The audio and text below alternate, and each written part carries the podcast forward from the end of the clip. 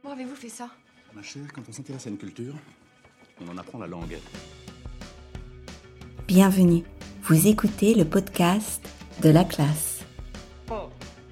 Comment dit-on bravo, monsieur, dans votre langue? Comme ça Nous continuons notre saison sur l'histoire. Aujourd'hui, nous allons parler des taxis de la Marne.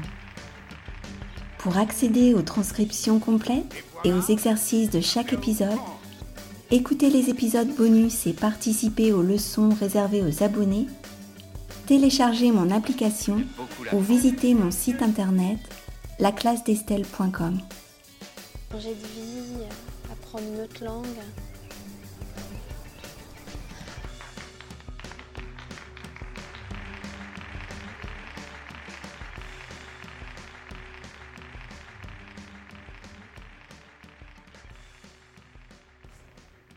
Bonjour chers auditeurs et chères auditrices.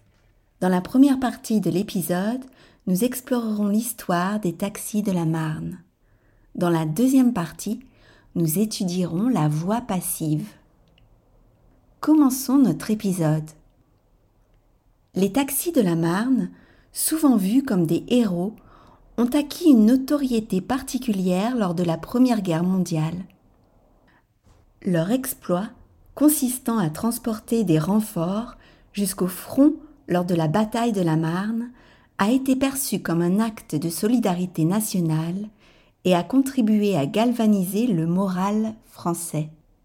La Première Guerre mondiale a éclaté dans un tourbillon d'événements précipités, avec la bataille de la Marne en 1914 en tant que moment critique.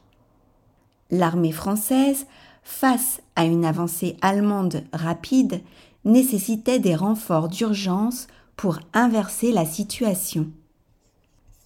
La réquisition des taxis parisiens, bien que souvent présentée de façon romantique comme un facteur décisif dans la bataille de la Marne, n'a pas eu l'impact majeur attribué. En effet, environ 5000 soldats ont été transportés vers le front, mais dans une bataille impliquant plus d'un million de combattants. Leur contribution numérique était modeste. Les taxis ont surtout servi à transporter des troupes de réserve. Le rôle des chauffeurs de taxi, réquisitionnés pour cette mission nocturne, s'est avéré être plus symbolique que tactique. L'image des taxis roulant vers le front a suscité une immense fierté nationale et a symbolisé l'unité et la solidarité française. Bien que le mythe des taxis de la Marne persiste, il est largement admis qu'ils n'ont pas été le facteur déterminant dans la victoire alliée. Leur contribution, bien que plus symbolique que stratégique, a néanmoins eu un impact positif sur le moral des troupes et de la population civile. La victoire des Français a marqué l'arrêt de l'avancée allemande et a permis de sauver Paris.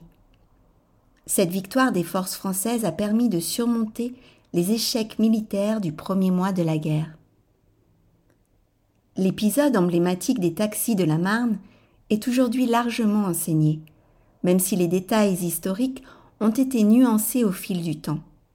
Les taxis de la Marne incarnent une histoire qui transcende les faits bruts pour devenir un symbole durable de solidarité nationale et de résilience face à l'adversité. Dans notre deuxième partie, nous allons étudier la voix passive. Ce point grammatical est étudié au niveau B1. Le passif est utilisé de manière plus fréquente en français qu'en anglais et en espagnol. D'ailleurs, mon professeur d'espagnol m'a vite fait comprendre que je devais arrêter de parler à la voix passive. En français, le recours au passif est courant pour mettre l'accent sur l'action subie plutôt que sur l'auteur de l'action. Les phrases passives peuvent être utilisées pour diverses raisons, notamment pour insister sur l'objet de l'action, pour rendre la construction de la phrase plus fluide ou pour placer l'information de manière plus neutre. La phrase suivante du texte est passive. Environ 5000 soldats ont été transportés vers le front. Prenons la version active de notre phrase et regardons ensemble les différentes étapes pour la transformer à la voix passive. Les taxis est le sujet de notre phrase. On transportait est le verbe transporter conjugué au passé composé. Environ 5000 soldats, c'est l'objet de la phrase, complément d'objet direct. Vers le front, ici, c'est un complément circonstanciel de lieu. Pour transformer cette phrase à la voix passive, commencez par le sujet qui subit l'action. C'est la personne ou la chose sur laquelle l'action est effectuée. Dans notre exemple, ce sujet est environ 5000 soldats. Ajoutez ensuite le verbe être conjugué au temps approprié. Environ 5000 soldats ont été. Ici, le verbe être est conjugué au passé composé. Intégrez le participe passé du verbe principal. Environ 5000 soldats ont été transportés. Enfin, le sujet actif de la phrase d'origine devient le complément d'agent dans la phrase passive, introduit par la préposition par. Omettre le complément d'agent car la voix passive met en valeur la personne ou l'objet qui a subi l'action. Donc le complément d'agent n'est pas obligatoire. Environ 5000 soldats ont été transportés par des taxis. Essayons maintenant de transformer deux phrases actives en phrases passives ensemble. Commençons par une phrase facile. Le chat mange la souris. Prenons l'animal qui a subi l'action. Ajoutons le verbe être. Dans la phrase active, le verbe manger est conjugué au présent. Nous allons donc conjuguer le verbe être au présent. Intégrons le participe passé du verbe principal. Ajoutons le sujet actif de la phrase d'origine introduit par la préposition par. Vous avez la réponse? Bravo La souris est mangée par le chat. Continuons mais cette fois-ci avec une phrase un petit peu plus difficile. La police aurait arrêté le voleur de bijoux samedi. La police aurait arrêté le voleur de bijoux samedi. Première étape. Prenons la personne qui a subi l'action. Deuxième étape. Ajoutons le verbe être. Dans la phrase active, le verbe arrêter est conjugué au conditionnel passé. Nous allons donc conjuguer le verbe être au conditionnel passé. Numéro 3. Intégrons le participe passé du verbe principal. Numéro 4. Ajoutons le sujet actif de la phrase d'origine introduit par la préposition par. Vous avez la réponse? Bravo La réponse est le voleur de bijoux aurait été arrêté samedi par la police. J'espère que vous avez compris ce point grammatical. Pour plus d'exercices, de compréhension orale, de vocabulaire et de grammaire, abonnez-vous au cours du podcast.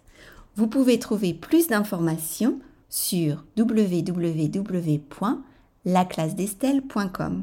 Avant de nous dire au revoir, je voulais vous souhaiter une belle journée. Le mois de janvier est là avec son froid. Chez moi il fait froid mais j'aime bien me promener en hiver. Que ce soit dans la forêt au bord de la mer, l'hiver a quelque chose de spécial. J'espère que vous profitez aussi des petits plaisirs de cette saison. Prenez le temps de boire une boisson chaude, de lire un livre ou simplement d'admirer la beauté de la nature en hiver. Merci de m'avoir écouté aujourd'hui et on se retrouve bientôt pour d'autres aventures. Prenez soin de vous. Before we say goodbye, I wanted to wish you a good day. January is here bringing its cold weather. Where I am, it's quite chilly, but I enjoy taking winter walks. Whether in the forest or by the sea, winter has something special.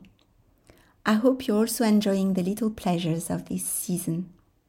Take time to have a hot drink, read a book, or simply admire the beauty of nature in winter. Thank you for listening today, and we'll meet again soon for more adventures. Take care. Antes de despedirnos, quería desearte un buen día. Enero está aquí con su frío. Donde estoy hace mucho frío, pero me gusta pasear en invierno. Ya sea en el bosque o junto al mar, el invierno tiene algo especial. Espero que también estés disfrutando de los pequeños placeres de esta temporada. Tómate el tiempo para tomar una bebida caliente, leer un libro o simplemente admirar la belleza de la naturaleza en invierno. Muchas gracias por escucharme hoy y nos vemos pronto para más aventuras. Cuídate.